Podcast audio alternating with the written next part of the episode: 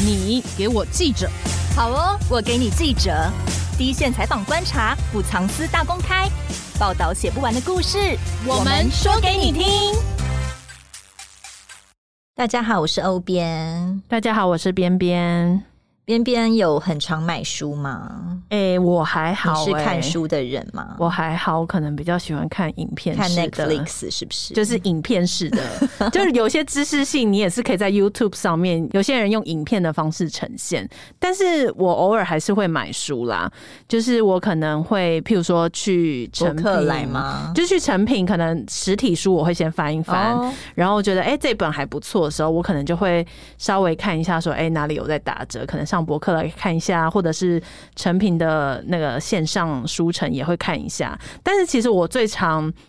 买书的地方其实是二手哎、欸，oh, 因为那个塔册上面都会它便宜，应该是说它比较便宜，可是它会有很多书况很良好的，然后几乎已经是新书的大概七折或五折左右。那我是觉得其实只要干净，然后可以看，所以我不是很在意它是新的还是旧的，所以我蛮常会在塔册上面买二手书。我就发现你好像还蛮爱比价的，对，对对，我超级爱比价，花时间去。比较说哪一个东西最划算，没错。但像我呢，嗯，就觉得应该是在网络上买比较便宜吧。嗯，所以我现在其实很直觉，我要买书的话，我就是上博客来。所以你比较不会去实体书店看。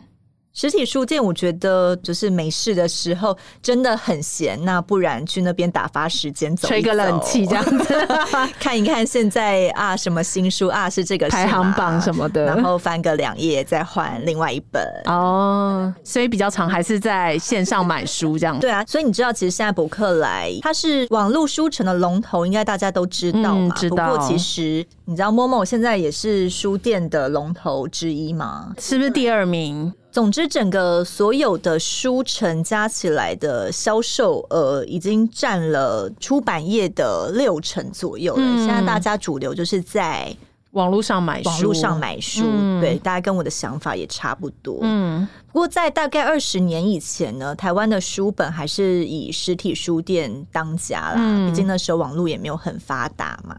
但两千年以后呢，博客来就崛起，靠着一些优惠啊，比如说新书七九折，或是每日一书六六折。嗯、我那时候也是很心动，而且我觉得那时候脑波超弱的，我只要进入博客来看到每日一书六六折啊，好便宜，都会很想买。觉得现在不下手是不是？你就错过那六六折了，然后结果买了就没有没有看。我后来就学乖了，还是手要把它抓住。对对，所以每日一书六六折其实也算是他抢下这个市场很重要的关键哦。嗯、不过 Momo 开始卖书是在二零一八年的时候，嗯，也是蛮特别的。可能他电商发展的好之后，他觉得我可以有第二条的市场。卖书是有赚钱的吗？我也是不太清楚。不过他打折打得非常凶，书架下杀，结果最重伤的是独立书店。对，我觉得这些电商好像资本额都非常的雄厚，嗯，就是即便我打折，那我也不怕不赚钱，反正我就薄利多销嘛。嗯，可是对于这种小书店啊、实体书店，根本就不用玩了，他们根本就没有这种成本去跟这些人竞争。这些网络书城大龙头也主宰着出版业的生死。没错，因为书价狂打折啊，其实最弱势的其实是出版社。嗯、那现在有一群出版社就不忍了，他们联署呼吁政府要立法图书折扣秩序制，然后一直打折打到骨折，到底要不要让这些出版业活啊？啊因为都吐血了，对，因为他们其实他们的利润已经非常不高了，可是他在这一波打折战中，他还要让出自己的利润，利那其实他们真的是。已经有一点快要支撑不下去了。但是透过立法规定一本书统一要打几折，要怎么打折？其实这样听起来也很怪哦。对，有点怪，因为其实这种市场机制，你觉得要靠一个立法来定价的话，好像也不是我们平常会常见到的方法。哎，对啊，你买衣服也没有规定我不能打三折啊，凭什么书我不能打三折卖？对，那立法去保障这些书本的获利是 OK 的吗？嗯，那这些事也不是所有的出版社都同意哦。由，因为也有一些就是出版社有站出来说他们反对这样子的立法。那今天我们就来跟记者好好讨论，momo 跟博客来的书不断下杀，而且有一些都杀破六六折，真的是打到骨折。对于消费者来说，到底是好事还坏事？那只要讲到这种出版呐、啊、文化事情，当然就是要请出我们文化记者定照喽。欢迎定照，大家好，我是定照。定照连续两周来本节目，哎，真的是。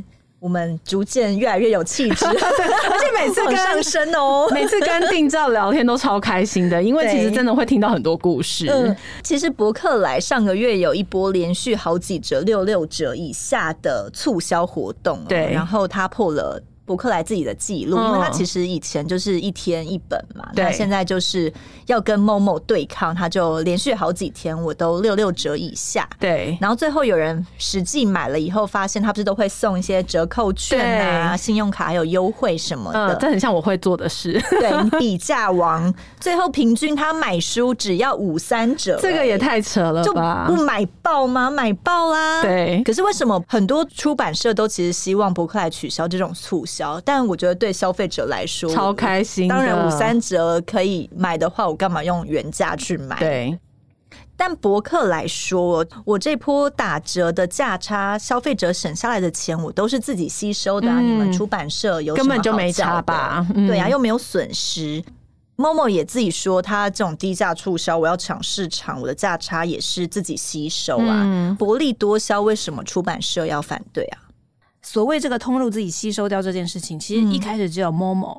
momo 前几年的时候呢，他们是自己吸收掉这个六六折的折扣，嗯，所以当时出版社呢也就只好大部分出版社摸摸鼻子觉得不错嘛，对，因为你再怎么样，这个钱是你吸收，虽然他们其实没有那么乐意啦。那当时大家也知道，哦，对对对，因为那会造成说他怕养成一种习惯，就读者只在六六折的时候才买买书，那个其实是会对出版整个环节是造成。重伤的，因为当一旦养成这种习惯，不到六六折，就像刚刚刚哎哪一位讲的，他只买二手书对吧？但我其实也是，我之前有很想买的一本书，他在博客来那天看到是七九折，我就想说，我再想想看要不要买。没错，就是这样。那像刚刚我们这位边边呢，他说他最爱在那个读册买二手的书，所以你看他就要等到那个一定要有一个相当的折扣之后，他才要买嘛。嗯，那因为出版社就会担心。说，如果读者都养成这种心态，你等于你你输，你最后就只能在六六折的时候出售，对他们来讲就会是一个重伤啊，嗯，就没有赚钱嘛。对，但是除此之外啊，刚刚讲到说早期 momo 是自己吸收哦，可是从 momo 从去年开始啊，也在一些特殊的活动的时候，也要求出版社要吸收这个差价，这个意思就是说。嗯，比方说，我本来是卖七九折好了，我卖到六六折之中有个十三趴的一个差额，嗯、那我们就要分三方来负担，就是嗯，比方说出版社啊，以及通路还有中盘上，我们各负担百分之其中的这个十三趴，我们各自分三，它吸收掉这个成本之一，不是只有出那个通路这边来吸收，可是你出版社要负担哦，这样子很奇怪，明明。折扣这种促销活动是你这个通路自己决定的。对，为什么你要逼迫我那个出货的厂商或是等等要陪你一起玩呢？这就对了，就是这就是因为因为通路商觉得他最大啊，嗯，他觉得现在我要做一些促销的折扣，你们出版社当然要配合我。这边要讲个重点是，大家也知道，momo 是一个综合型的购物网站嘛，嗯，它事实上并没有特别的一个独立的一个 momo 的网络书店，对他来讲，书只是众多商品中的一环。对，所以他是把这些商品呢都同一试之。那如果他的衣服、化妆品、冷气什么的都可以打折，为什么书不可以打折？哦，对啊，对他来讲，他的逻辑是这样的。还有就是大家也要知道，就说 momo 隶属于富邦集团，那伯克莱是统一集团，嗯，各个集团都有所谓的 KPI，大家都很在意的一个业绩的要求。你们可以想象，如果你现在是负责这个书的主管，你的老板要求你今年业绩要提升百分之二十的时候，你会做些哪些事情？对不对？你是不是开始开出各种促销、各种什么策展、各种活动的一些方案？嗯，那伯克莱也是一样啊。嗯，所以他就我所知啦，就比方说以伯克来讲说，据说统一的高层并没有认为说他们的书一定要这样往下压，一定要往下卖。可是你那个业务的负负责这个业务的这个主管然后他他们都有业绩的压力嘛，他必须要达到啊，他不达到他怎么跟上面一层交代，对吧？就像用这种方式去玩，对啊，就像各位嗯有 KPI 的压力，对，为什么各位的长官会希望你们的每一位他的成员都达到 KPI 呢？因为这样他的 KPI 才可以及格啊。那如果对博客来，我相信不管是对博客来或是某某来讲也是一样，你是负责那个书的主管的时候，你们不可能没有业绩的压力。当你这个集团身为商业集团的时候，你的压力、你的 KPI 只会往上提高，所以你就必须要一直达成，你要想方设法努力的要达成。所以他现在就是把自己的快乐建筑在出版社的痛苦之上嘛。可是这个东西非常复杂的事情，我们先把那个讲清楚的事情是啊，刚刚讲到说通路到底有没有自己吸收掉？嗯，那有一些人会认为啦，通路一开始像 Momo 来讲啊，他只是要做大市场而已。对，因为。嗯，有人是这样分析，觉得说 Momo 是综合的网站嘛。嗯，有人会觉得说，他之所以要卖书啊，是要会买书的这些人以他们为这个客群，把这个客群扩张之后，再继续往上攻。他其实还是要做综合平台就，就、嗯、对。比方说，他们觉得说，对，书是一个主题而已，就是我透过这个书，我可以扩大成更多的，嗯，达到更多的客群。比方说。前一阵子那种三 C 的平台啊，还是那个 PC Home 最大，嗯，但是 Momo 就吃不下 PC Home 这些三 C 的市场。那如果要吃掉三 C 的市场呢，它要透过各种方式嘛，书也是其中一个可能性，就是透过这种各种的方式，它可以再吃掉这些人，包括然后像是有些妇女跟小孩啊等等。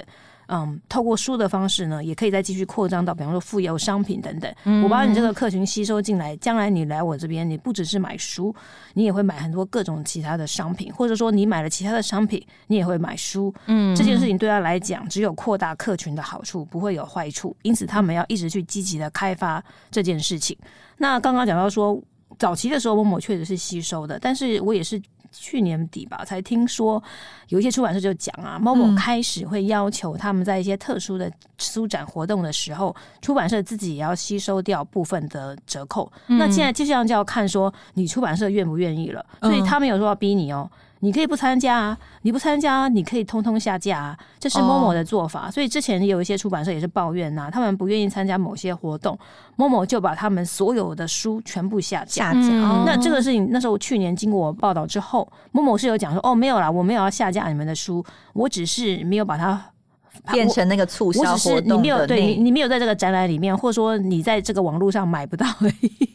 什么意思？在他的平台上买不到，就是你可以看到书，但是下面写缺货 变相的不让你卖书，但他就不把那个可以买的按钮打开就对了。对，你们有时候会看到这种情况嘛？你查书嘛，就会书已绝版，或者说无库存。对，所以我还真的以为是卖太好，我原本也以为，所以它其实只是一个机制，反正我就不让你卖。据说那个时候有这样的争议啦，但是所以 Momo 后来才我有打电话去问他们嘛，所以他们也说，哎、欸，没有啊，我那个都有在架上哦。那后来经过一两天，确实后来最后也还是可以买到书了，因为一开始出版社还是在那边反映说没有，他们只是书放在那边而已，嗯、你根本就买不到，就意思一样的呀。嗯、那也许后来 Momo 在一些压力之下呢，他后来还是有打开，但从这边就可以看到，就说通路。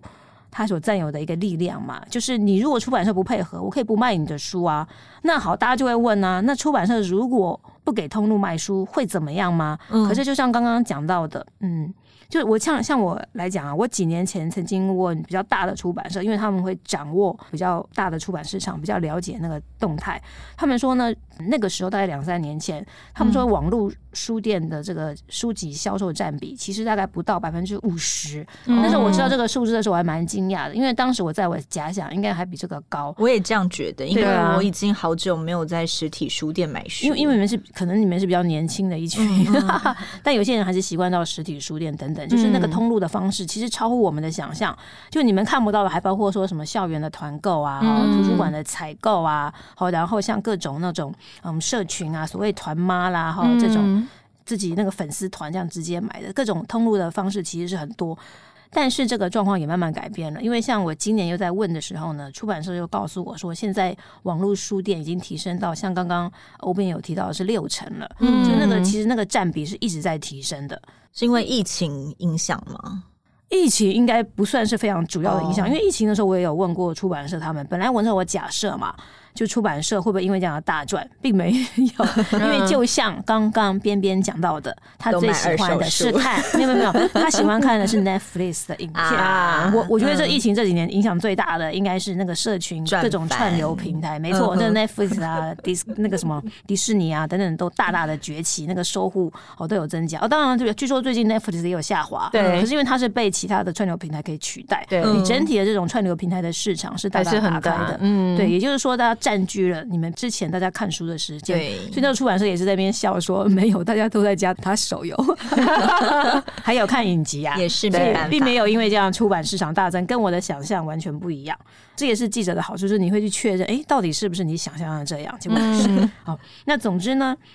刚刚讲网络通路已经占了六成嘛，对，就是他们的力量是越来越大的。嗯、出版社不得不依赖网络书店的通路去卖他们的书，嗯，就以他们对对，他们只好被迫的去配合，是主要的关键在这里。那当就像刚刚讲的，Momo 一开始，因为他要扩展自己的市场，所以他愿意，他真的是吸收自己折扣杀出哦。嗯、他这样子还有在赚钱吗？如果他有人认为他们一开始根本就没有赚钱，嗯，但是你久了慢慢累积市场，所以 Momo 急速的打败了像是。金石堂啊，或其他的什么成品啊，嗯，以书店来讲，就是成为这个网络第二大的通路，非常急速。就这几年间，他就是以这样的方式在取得市占率嘛。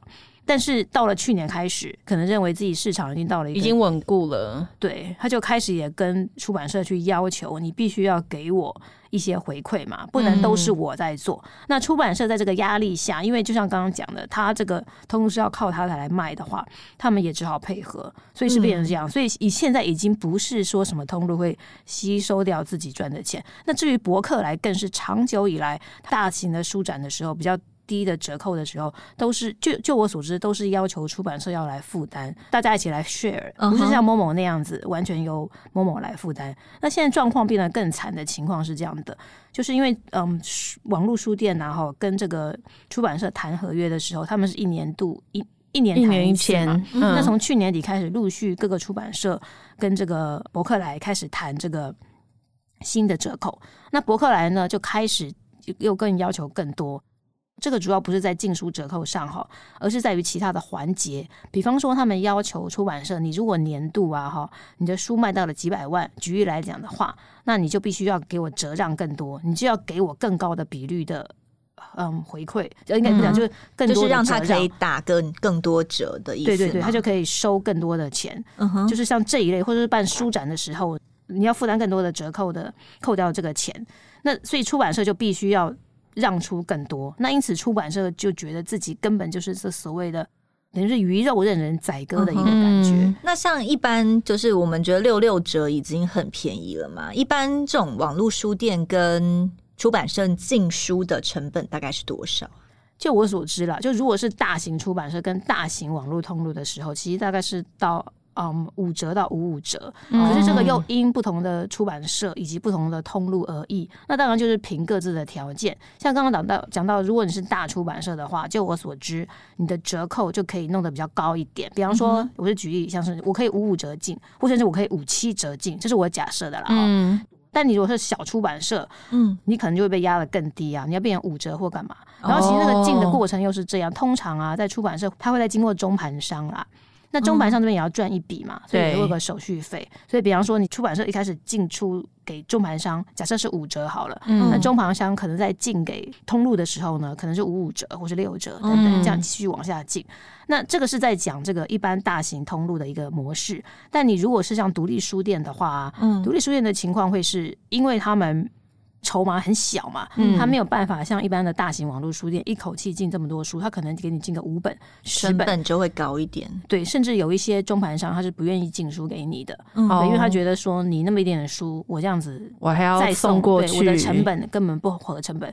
嗯，从这个成本的角度，也许也不能怪这个中盘商。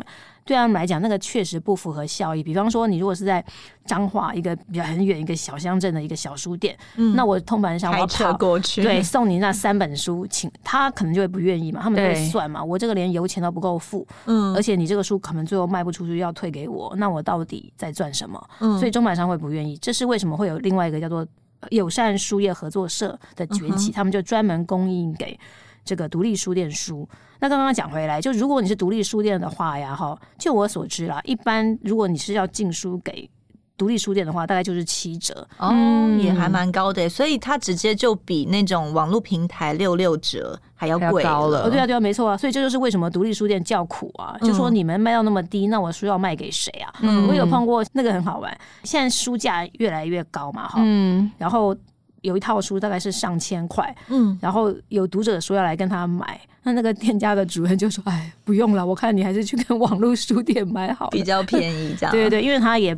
忍不下心让这个人啊，为了他，为了支持他们书店而花这么贵的钱，因为他如果在书网络书店买，只要六六折嘛，嗯，或者甚至六折，你说六百块好了，一千块变六百块，在他那边要付一千块，差四百块，是不是差还差蛮多的呢？对啊，所以连那个书店主人都自己都觉得不好意思。嗯，那甚至像大陆，就我所知啦，有一些书店他们就根本是从网络书店来批书。直接买，我是说独立书店的情况，嗯，因为他们拿不到那么低的折扣，所以他宁可去用六六折或是更低的折扣去买书，然后再来卖给独立书店，支持这些独立书店的读者，就会变成是一个这样的一个情况。那刚刚讲到说，为什么你们刚刚说出版社为什么要反对？那就像刚刚讲的，首先那个进价的成本啊，现在开始出版社自己要负担了嘛，嗯，就等于说我要付。变成六六折，我已经赚的很少了。这里面你还要我来负担，嗯，那我这样子，我到底在赚什么？还有一个重点，就是说，像刚刚提到那个书价越来越高，书价为什么会越来越高？这个因素很多，有些出版社也认为说，可能主要是因为这个物料成本嘛。大家也知道，这个纸价不断的上涨，对，然后薪资啊，和各种工资各个环节、印刷的成本啊，都不断的在上涨，这个是一个事实。但是另外一个事实就是呢，因为折扣的关系啊，我先把价格抬高，我再让你看，这个确实是一个非常常见的现象。像前一阵子嘛，哈，有个立委啊，他因为为了这个书架的事情，他有开一个公听会啊。当时这个时报出版董事长哦，这个赵正明呢，他就有讲说啊，他认为这个折扣不断下杀是杀鸡取卵哦。他说呢，书籍定价拉高后再杀低折扣，根本就是骗读者。他讲的是比较直接了哈，因为有一些人，有一些出版人不这么认为，他们觉得书价提高不见得只是因为。好，要这个因应折扣战，但是像刚刚他的话就还蛮有利的，嗯、就有一些他自己都觉得这样好像在欺骗读者。假设我这个书是一千块，嗯嗯我这书卖你，我就要打六六折。我如果打六六折，我根本赚不到。那更更不要说，因为现在平均书印书哈，整个量是下滑。嗯、我我很早年的时候曾经在出版业有待过五年嘛，当时我们印书啊，通常一本我印象中大概就是大概三千。起跳，对，一刷大概是三千本，嗯、可是现在呢，已经变成是一千本，甚至如果是冷门一点的书，五百本，就是你注定是赔本的一个状态，都是有的。现在就是一个这样的状态。那大家想想看，在书量整个萎缩的情况下，然后又要打折扣，你的书价是不是要？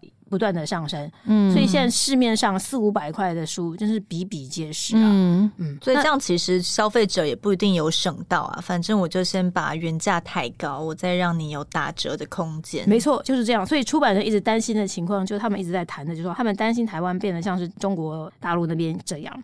你如果到那个他们很知名的那种当当网啊、京东网啊，嗯、它的书价折扣三四折、五折的比比皆是。对对对，台湾的折扣比起来根本是小意思。那你，你如果看一本啊三百页黑白印刷的书，黑白印刷就是指它相对于彩色印刷它的成本比较低，嗯，它的定价人民币是七十元，嗯，那折合台币大概三百块出头，看起来跟我们台湾好不会差距太多，对。可是因为台湾的 GDP 啊是大陆的二点七倍嘛，哈，嗯，那如果再加上国际货币经济组织 IMF 的购买力评价资料来计算呢，哈。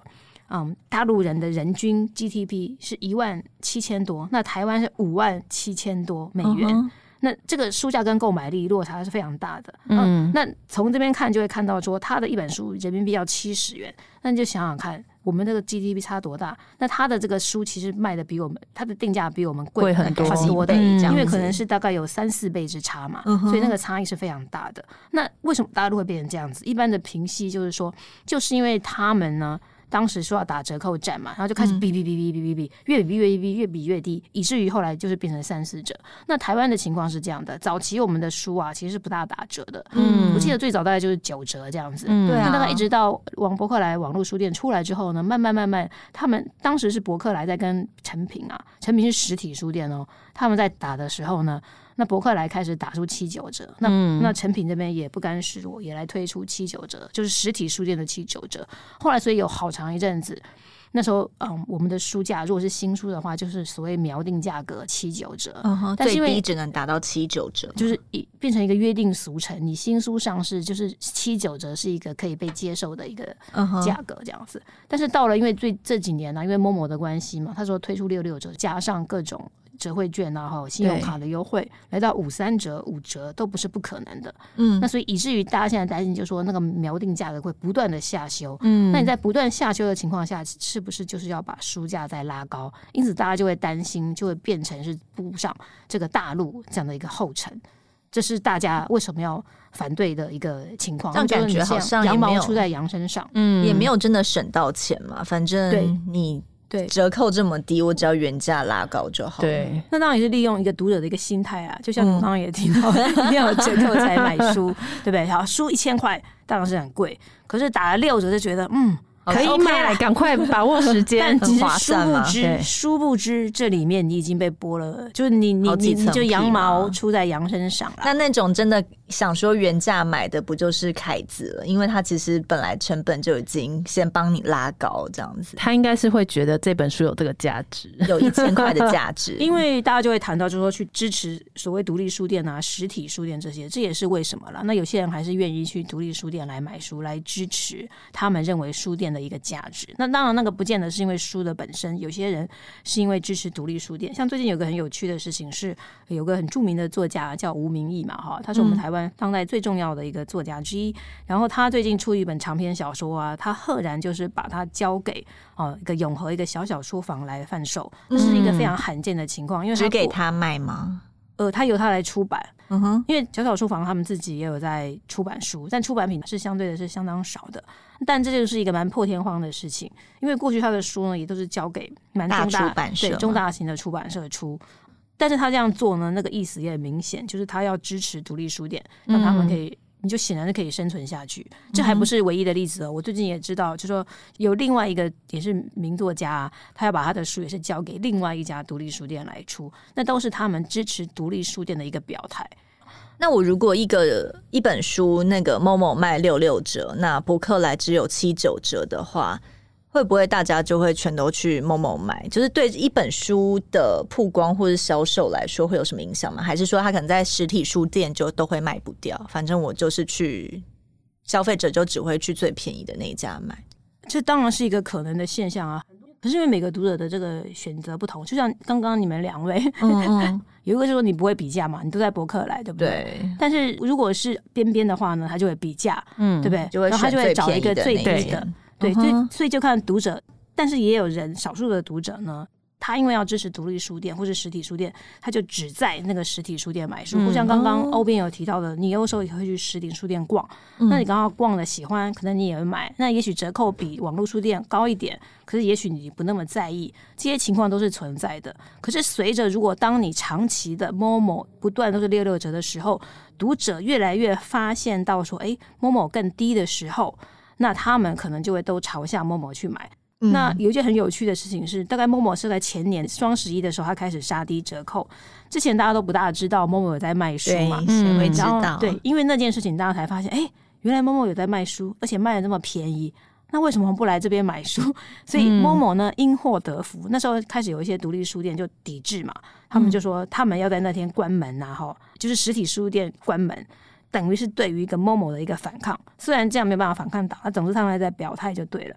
结果这反而演变成 Momo 这个名声大扬啊，嗯、他那帮他打广告了。呃，应该那个争议起来之后，那一年他的业绩大涨啊，从、嗯、此之后就噗就冲一飞冲天，就吓得这个博客来啊，嗯、影响到博客来的霸主地位。当然，目前博客来还是远远的第一，其实差距是蛮大的，但是只说那个。他们的之间的差距越来不断、不断、不断的缩小，所以伯克莱才会很恐慌，因此伯克莱开始寄出我刚刚讲的那一些的各种、嗯，就是变成折扣战的对，然后然后并且要求出版社来负担成本，毕竟当他打折扣的时候，如果他只付出这个成本的时候，他的压力、营业压力也是很大的。嗯、那如果有人帮他分担的话，那当然是很好。嗯，反正就是他虽然要卖出去，但他也是要赚钱啦，他不能都我自己吸收嘛。那多找几个分母。会比较开心点，也可以这么说。可是，可是现在就会变成，对，我们最近有一群出版业者希望立法规范图书折扣的秩序，就不能任由网络平台宰割嘛？因为他们现在喊价多少，我看起来出版社也只能配合的状态，不然、嗯、不然你就不要在我这边卖啊！感觉平台是老大。但就像我们一开始讲的，一般商品也就没有在呃立法决定价格的，都是由市场机制决定嘛。所以，嗯，如果只有立法规定书该怎么卖的话，或是它卖多少钱，这件事情是合理的吗？这就是以前呢、啊，我们会有谈图书定价制，就是我不知道大家有没有记得这件事情。这个事情其实在全球很多国家都有实施，大概我印象中大概有十几个国家。哦，有一些国家呢是实施之后后来有取消，因为很不幸的这个可能会冲击到他们的这个图书产业，因此后来取消。但是还是有一些国家呢，到目前为止都还是实施的。也就是说。这个制度是全球其他国家都也做过的。哦、嗯，那个利润的基础是书是一种文化品，它不是一般的商品。哦，他们觉得那个差异是在这里。嗯，嗯，那因此台湾呢，也在十几年前，我记得至少一二十年前就开始在谈图书统一定价制这件事情。统一定价到底是一个什么概念呢？哦 okay，它指的就是说，图书你这个出版之后，比方说你在出版多久之内你不能打折。哦，这个意思。当然也可以说是你图书出版之后你就不能打折。但是每一个国家的实施的状况不同，比方说可能是一年之内你顶多只能达到九折，诸如此类，嗯、或是一年之后你才可以开始打九折，诸如此类。总之就是它不让你这个折扣过低或是过长等等，然后限制这方面的一个。那当然也有可能就是你都不可以打折，就是每个国家实施的，对你都只能用原价卖。或说你基本上是原价卖，但是只有在短期间内你可以有一些一些的折扣，嗯，就对于这方面有做一些规范。那台湾之前有没有谈论过啊？我记得那时候也举办过很多的论坛啊、公听会啊、研讨会，但是后来吵了个半天，最后还是什么都没有。因为后来嗯，在前任部长这个曾丽君部长的时候呢，他他们也有请一个学校的教授去做这方面的研究，可是研究出来很不幸的就是说，如果台湾推行这个。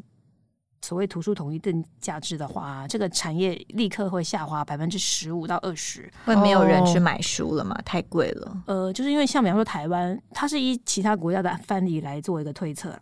就因为其他的国家都是这样，就你只要实施了统一统价定价制呢，你的图书这个营业额会整立刻的下滑，而且那个下滑的程度是很高的。嗯、那当然也有一些国家它实施的比较成功，也是有的。可是普遍来讲，那个。初期的时候是会下滑，嗯，那就要看你这个国家是不是可以承受得住这个下滑的这个幅度，让消费者有一个适应的时间状态。对，或者说你慢慢的适应不打折这件事情，嗯，然后图书产业也许会慢慢的回来，嗯，但也有人会就担心，就是一去不回啊。哦，所以就是讨论了十几年，但也没有一个定见下文。那因此这是为什么现在大家提出的叫做。我每次要记这些名词，记得很好笑，叫做图书折扣制。原因就是呢，他们觉得图书统一定价制，或是之前还有个新书售价规范制，差在哪里？其实我个人觉得有一点差不多，但是 重点是他们不想再让大家唤起这个图书统一定价制。我觉得对有些人来讲，可能像个噩梦吧，就是你一提到它，就觉得哎，这是一个不可能负面的东西。但规范图书折扣，这就是可以实施的嘛？如果概念都一样，啊，它的概念是没有，它它那个差异在于，刚刚我讲图书统一定价值嘛，你想到统一定价，是不是表示说定价？不可以再折扣，嗯，那就有这种印象。但是现在如果我讲，我只是规范图书折扣哦，我可以打七五折哦，新书还是可以打折这样子。对，新书我我嗯，就是看怎么谈，就是看要不要新书，就算是新书或是不新书不可以打折，或嗯旧书你可以打到七五折或是七九折都可以，这个都是可以谈的。嗯，那所以他们会在想象这样的一个新的一个制度，希望说看这一次有没有可能这个。实施，那这是他们的一个想法，听起来就是保障出版业的方式啊。可是为什么反而有一些出版社是不赞成的？就大家应该团结一起，嗯，支持啊，因为好像保护我们的价格。我当时一看呢，哈，有十几家的出版社嘛，都是蛮知名的出版社。我本来以为，哎，这件事情可以成了，没想到就有一个出版社 联系我，就开始大幅的这个哎说多多么的不妥，我不支持这样。对对对，但是从他的口里，我也才知道说，哎，原来事情就是也有很多一些其他的面相，因为在他的解读里呀。他自己就有网络通路，他是在网络通路直接卖书，哦，他不他自己印自己卖这样子，他自己自己卖，对，嗯、等于是一条龙的意思。嗯，我们刚刚讲到禁书嘛，禁书你不是要禁给先给中盘商，对，中盘商再给通路嘛，嗯、大通路书店。那刚刚也讲到了，你从一开始五五折哒哒哒哒哒哒哒下去，你是不是有百分之四十五都不见了，对不对？嗯、因为这个都已经分给这个中盘商以及分给。网络书店，但是他的话呢，他就觉得我就是吸收这些东西啊，我直接卖给读者啊，我不用给他们这些费用分担，不用给出版其他环节这些钱，我直接定价就低了，对啊，回馈给读者，因为他的方式，他他也是大量打折，只是他认为我那个折扣就是直接折给读者，对，重点是你们这些其他的出版社把钱给了中盘商跟网络书店通路，我只是把这些省下的折扣直接给了读者，这是他的解读。所以那个乍看，哎、欸，也好像蛮有道理的，有一个合理的。那他的。营业模式就是这样子。对，那其实呢，事实上也有出版人在谈啊，就是像大陆啊，刚刚也谈到说，大陆那个网络书店那个价格压得很低嘛。那出版社他们也必须要有自己的因应指导，以至于现在据说了，近年开始啊，有些出版社他开始他不再认为网络书店是他最主要的通路了，他觉得他可以有发展其他的模式。但是大陆跟我们不大一样的是啊，他们有一个很特殊的情况是，他们会靠直播卖书，他们的直播主都非常火红嘛。你那个卖，我有去看过，我好像卖书像卖。商品一下就加一加一这样，对啊对啊，啪几万这样怎么说啊？这本书真的是非常好看，怎样怎样？没错没错，要讲一下 要讲一下里面内容啊，不能这么肤浅。几乎几乎有时候不大讲内容啊，真的啊，讲的很少，可爱，然后拿着一本在脸前面就会有人加一嘛？没有没有 no no no，他们那直播主都是超级火红、超级受欢迎的那一种，他的粉丝是几十万、几百万的，就是靠粉丝力量去让书下架。他什么都卖，他什么都卖啊，他从海鲜从子宫卖到外太空都 没有开玩笑，也可以。我刚才认真的想说卖子宫是什么？开玩笑，我是指他什么都卖，所以包含书，书只是他更众多商品之一。那也就看到大陆的有些市场跟我们是比较不一样的。那只要一本书被他们的直播主选中，或者你跟他做业配，就会畅销了，大畅销，那吓死人的畅销，那非常非常可怕的。这种力量啊是极大的。那大陆，嗯，他们有一些出版社啊，他们就比方说像刚刚讲的那种直播，他们也可以发展自己的直播嘛，嗯，然后发展自己的社群媒体和自己的团购。台湾出版社等等也可以自己直播吗？呃，有人感觉市场有点小 哎、欸，哦，我不知道欧边跟边边会不会去看书籍的直播。呃，我连平常的海鲜的 直播我都看，我很少看。对啊，这就是原因所在。就台湾的出版社，当然我们也曾经大家都很努力嘛，哈，都有试过这种直播，但是很不幸的就是效益没有那么好啦。嗯，那当然大家也会讲说，大陆的直播，如果是刚刚讲那种直播主带货这种方式的话，他们选的都是那种很畅销、很商业的书。嗯，因此之前也有像是读书共和国负责人郭崇兴先生，他也曾经提过啊，他觉得如果台湾的市场变成像那个样子呢？那就那个读读书口味变得过分的单一，偏食，对你就会变得说，你那个都是其实都是很商业、很偏狭、很偏窄的。那这样会不会绝非福音啊？有一些作者就不是很公平啊！我就不是演写那种什么给我大众教你赚多少钱，嗯、我可能就是文学性的。嗯，然后这种东西就没有被直播，然后就没有人看到的话，不就不公平吗？这当然是啊！而且事实上，就算这种书被直播，它如果是 大江大海什么的。我不知道，总之大你你也可以被直播啊，只是效果不好啊。嗯、所以接下来，如果你是业务主的话，你是不是会慢慢的减少这样的书的直播？我觉得那都是很现实的事情啊。不过我刚刚讲的那个重点在于，就是大陆的出版社他也意识到网络书店的这种绝对这个权威性啊，哈，以至于他要开始做一些反抗嘛。他们就开始去做自己各种不同的通路方式。嗯，他们觉得要有一些反弹的力量。给我一个自己的力量。当我自己就是通路的时候，我还依靠你吗？所以甚至有人就觉得说，我根本就不看这些什么大型的网络书店。嗯，我我一个出版社来讲，我的市场里面还有百分之几是你的，但其他可能是靠我自己的方式去卖书。那他除了靠直播主卖以外，他还有别的通路吗？刚刚有讲哦，就是像社群媒体啊。哦。然后他做像台湾也是啊，台湾我们会有很多出版社其实是靠做那种校园推广的，哦他直接校园业务一个个的去拜访。那当然也有人靠那种团妈啦，好等等，或者在社，如果你的社群媒体经营的好的时候，你也可以这么做啊。台湾也有书店，他之前是在做那种类似会员制的，就是。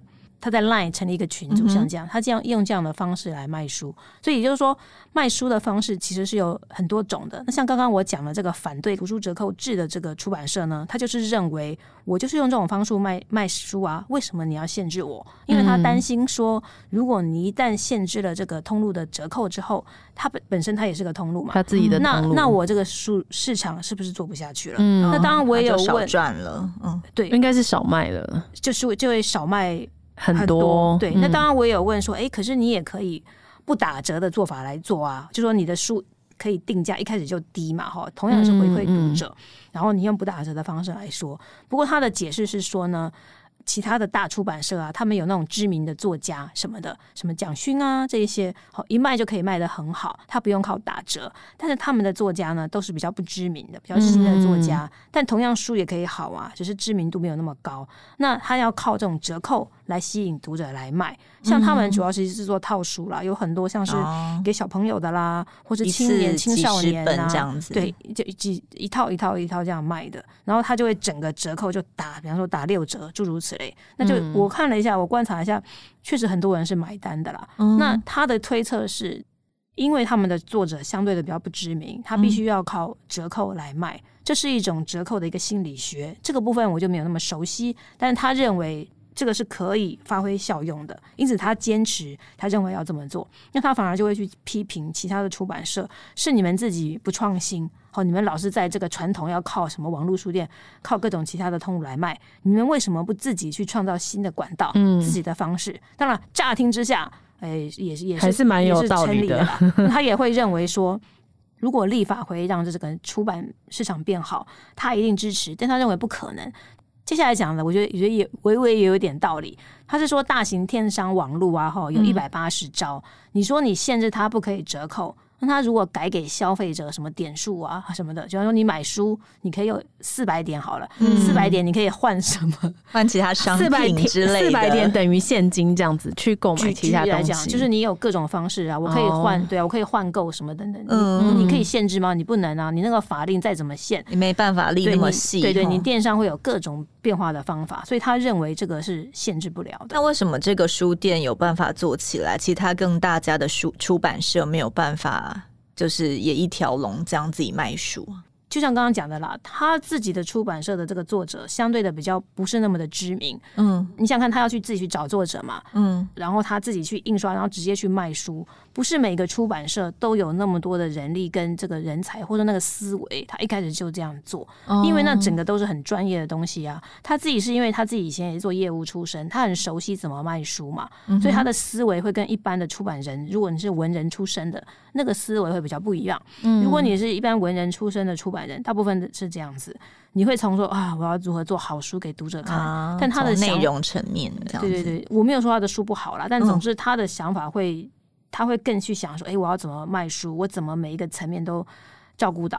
他的想法会跟一般的出版人比较不一样，就没有那么容易复制过去这样子。就他所说啦，他也是很热忱的去开讲座啊，好，只要有人邀请他，就会要分享给别人。嗯、但是因为该怎么说呢？因为他毕竟是业务出身的出版人，他跟有一些传统的出版人，他们比较是文人起家的，嗯，比较不大一样，气质然后各种做事的风格比较不一样，所以他们彼此之间可能也有一些隔阂，就觉得我们不是一路人啊。嗯、我的感觉是这个样子，因为老实说，在公听会那天公听会 之后啊，我看有许多出版人，包括像独立书店啊，也在脸书上笑他这个样子，就感觉哎，人家你这个土豪的那种感觉。哦，因为当时这位出版人啊，他就说哦，我这个书一年营业额可以到两亿。你们有几个人可以像我这样？嗯，据说他有这样讲啦。嗯，那所以有些人就听了就说，你这个土豪这个样子。那人家就是会卖啊，对。但是有些人不见得可以接受他那个卖的方式。对，还有一个就是也必须要说的是啦，他的书当然我没有说不好，可是当然也就是。每一种书都有它的一每一个出版社都有它的受众群不一样，对，也也也会有它的局限。你说它的那这个书好是有好到多好？好，就像他讲，他没有办法去找到知名的作家嘛，哈。嗯。那毕竟知名的作家是更为长远，然后更为巩固的，所以我只能说，不同出版社有不同的强项。嗯。哎，都让它并存，可能是最好的一个方式。因为大家其他国家认为，呃，书籍是文化的。嗯传承嘛，嗯，那不知道我们政府有没有这样子的考量？就是如果放任网络书店一直打折扣战的话，那让出版业生存不下去，是不是对于呃我们的会有所 损害嘛？对啊，历年来的文化部长其实都很关心这一点。那从、嗯、一开始谈这个图书统一定价制的龙应台部长的时候，他就很关切嘛。但当然，就像我刚刚讲的。最后还是 没有无下文。那那像到郑丽君部长的时候也是啊，他也找了人来教授来研究案啊，但最后还是无法实施。嗯，那至于这个，至于这个李永德呢，他就我所知了，他那时候也是开了一个什么会啊，他就把这个。各个出版包括通路的人都找过来，可是帮当时就我所知，就是像博客来啊或者 Momo 这些大型电商啊，他们就找一些小基层、嗯、来冲冲数。就你大老板能够决定事情的人根本没有出场，嗯、他根本给你虚应故事啊。所以你你这个会大家开了半天，然后出版人说哦，通路必须要怎样怎样，比较怎样。问题是通路根本不理你啊，嗯，他没有要理睬你啊，他根本不管你的，政府也不介入这样子。诶、欸，政府介入有它的一个局限，因为其实像博客来等等啊，哈，那些大型的电商，它也不归文化部管，嗯，文化部不可能去约束它。那当然，这里还有另外一个问题，是会牵涉到公平交易法，嗯、就是说，嗯，公平交易法会规定啊，一个产业里面呢、啊，你不可以联合起来。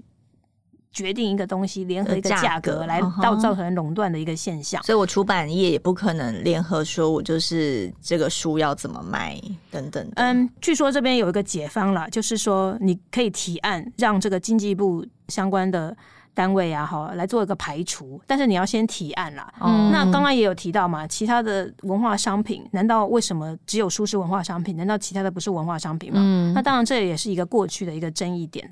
在里面就说，为什么只有书是文化商品？难道比方说影集什么 Netflix 这些，刚刚讲知识性的来源，难道他们不是商品吗？嗯、那你刚刚讲到说，像 YouTube 上面可以看到一些知识性的东西，更不要说现在大家都在卖的什么影音课程啊等等之类。嗯、那这些难道不是文化商品吗？那虽然这些刚刚讲的这些产业可能没有出现像图书业的这种折扣现象，如果就法来讲的话，是不是一开始都要在包括在里面，才是比较周全，才是比较周延的呢？这些都是。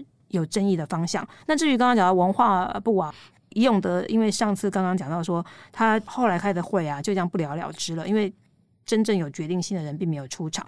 那到了现在这个使者啊，哈，公听会的时候，他这次是派这个政务次长李进惠来出席。那当然也是说文化部绝对正面的回应。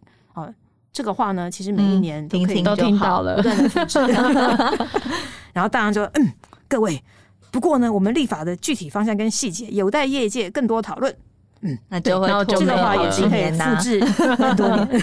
但我刚刚这也是开玩笑，但是很不幸的是事实，就说因为没办法，因为业界就是没有达成共识啊。嗯，大家要知道，就是像这一次啊，我们刚刚讲到那个很多出版社发这个联署说要图书折扣制，可是很不幸的是，最后也只有三百多人联署啊。哦，很少哎、欸。嗯，也不能，我我不能确定说到底是少或是那个。就是我是只说，就整个那个出版界的话，可看起来人数也不是太多嘛。因为像我们一般民众嘛，我们也不会知道有这样子的联署吧？是这样没有错，而且去参与联署好像也怪怪的。嗯，他他们的联署是有开放，所以有看到我有看到一些个人去联署了。嗯，但是你你你一般人就不不不见得会特别想要去。一般人当然不会希望去定定什么折扣制式，因为我就希望有一些折扣。对啊，就说这个业界如何达成共识，是有这个难度嘛。而且因为也有个讲法，就说你看像刚刚各大出版社啊。甚至有人认为，说这个所谓的各大出版社这个营业额加起来，可能不到台湾全体的出版市场的百分之三十。哦，也就是说，那你其他百分之七十的出版社都没有发生，可能都对他们各自有各自的想法。你凭什么来规范大家要做这件事情？他们也没有在这件事情上出头，说要他们的意见是什么？就是这七十个，就是沉默的大众出版社这样子。我在猜，就他就在走着看嘛。也许他们也知道说这个事情还长。嗯、那文化部，那大家也知道明年要再重新选了，嗯、所以呢，在史哲的任期内，哦、他也坦诚，就说你这个做不了太多的事情，对，你能做的是非常少的。嗯、不过呢，文化部现在目前是提出三个方案了。第一个是他就是编列。图书馆购书经费给各个地方政府，好协助 公部门的图书就是请图书馆去买书就对了。对，但这个也是蛮重要的事情是啊，因为各位要知道，早期的公立图书馆图书采购，他们就是杀低折扣的一个元凶，哦、他们要你用两折、三折的来进书。哦，这么低？呃，我是举例，我印象中这个 就是有有很低很低的一个数字。对，那因此后来在郑丽君的时候呢，他有说希望可以沿用这个，就是你必须要有。一个程度的折扣，承揽者不可以用最低标。但是呢，据说那时候还是有一些人，他用各种方式啊，去还是在那边玩啦，以至于凹到那个折扣。你还是你就算不是最低标，也还是很不会是什么高标、嗯、这个样子。也有出版人就提到说啊，高雄是这十几年来啊，哈。他们的公立图书馆采购最低，我印象中是说都不能是，就都要是七折，大概是七折，嗯、就还不错的，相当不错的一个折扣。嗯，那这个我也有问这个史哲部长啊，说，哎，那其他的县市可不可以沿用？不过呢，因为确实，因为各个县市的图书馆啊是归各个县市来地方管理，对，是县各个地方来管理，不是归文化部管。文化部只管全国的公立图书馆，因此他们无法智慧。哦，那所以其他图书馆呢，还是依照各个图书馆的做法。那所以这是为什么文化部他提的方案是，他编列图书馆的购书经费给地方政府，来让他们。公立图书馆图书采购的时候呢，希望可以做到一个折扣的规范，嗯，不要陷入低价的竞争，嗯，但这也只是限这么一些些的图书馆的这个采购方式而已。嗯，那再来第二个呢，他就说啊，希望让这个我们有个公共租借权的一个政策嘛，哈，嗯，那个意思是说。你任何的图书馆里面借的书啊，你的作者都可以享受到一点点的那个借阅权的换换算的一个类似算是对，类似算一个利润是不高啦，但是呢，就说至少是一个政策，对，像是政府的一个支持啦。但是因为之前的公共租借权呢、啊，只有现在两家的公立图书馆实施，因此他们才想说，现在是不是可以更普遍的执行到全国？嗯，好，希望说让公共租借权。看起来更为普遍。那第三个就是他们 研议在特别时间，常预发放购书券，刺激图书买气。那就不就是现在的各种几倍券吗？这个就是类似像去年国际书展的时候啊，那时候有发那个购书券嘛，嗯、所以就人人有奖，我记得一个人两百块吧，我也有拿到。我怎么不记得我有？那个应该是要去领的吧？没有，你一进书展会场他就送。对啊，就是你要去领啊。哦，对，你要进书展会场才会拿到，就像这样的一个方式。这些虽然是文化部目前有的一个诚意，但是呢，就说对一些出版社来讲，好，可能也是只是暂时止机的一个状况。嗯、只是说，我觉得确实啊，就现在的台湾的图书状况啊，你要拿出一个什么样的政策，我我相信是是是是有个比较难的，而且也不太有共识嘛。吼，我觉得麻烦的现在就在于无法形成共识。现在只看说，哎、嗯，从通路那边下手啊，希望他们可以怎么样怎么样的话。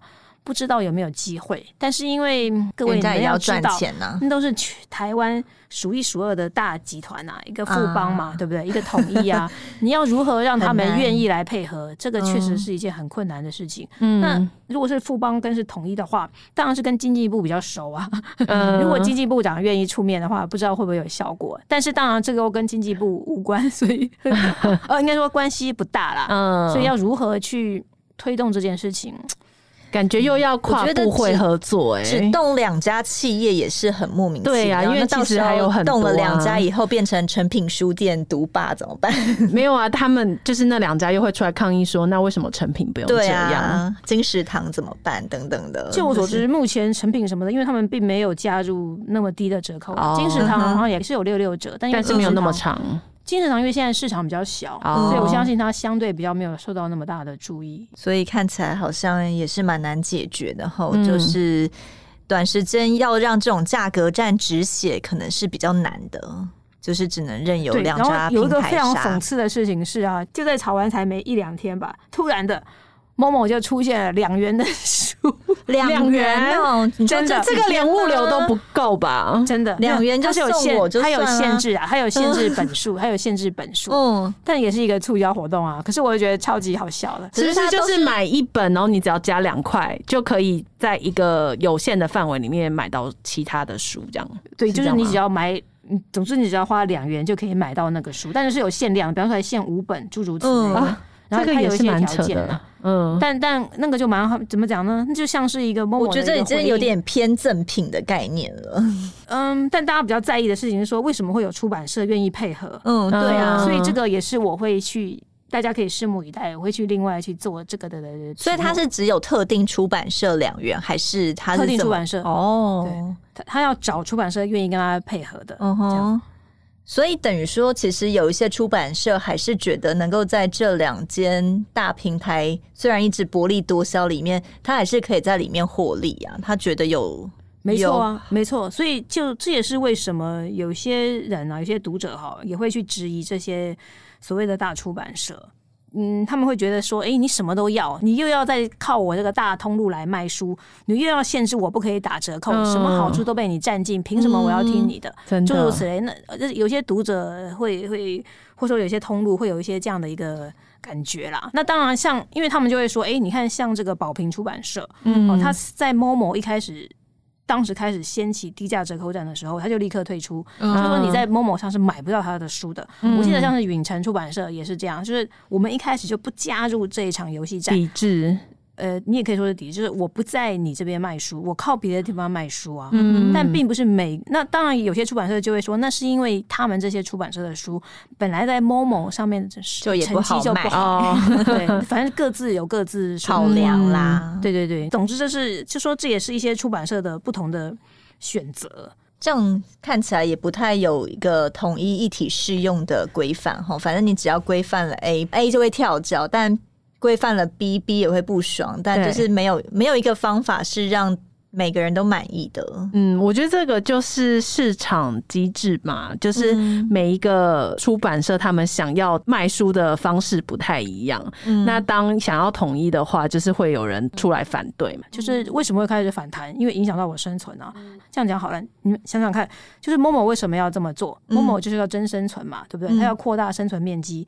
博客来为什么开始去跟出版社下这些压力？因为他受到 Momo 的威胁，对，他被 Momo 开始威胁，他感觉到压力，他必须要这么做。那大出版社一旦被 Momo 这么要求、威胁的，或者呃博客来被这么威胁的时候呢，他也感觉到压力啊，因此他就开始说我要立法，我要立法。嗯，但是其他的出版社感觉到哈，大出版社你这样会害到我没办法生存。嗯。他们也要出来叫，所以就在一个这个情况，就是各自在百家争鸣的一个状态。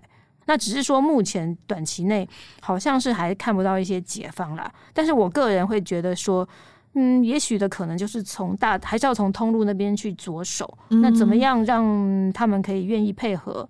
好，比方说各种跨部会的协调啦，或是什么，看怎么样可以做到。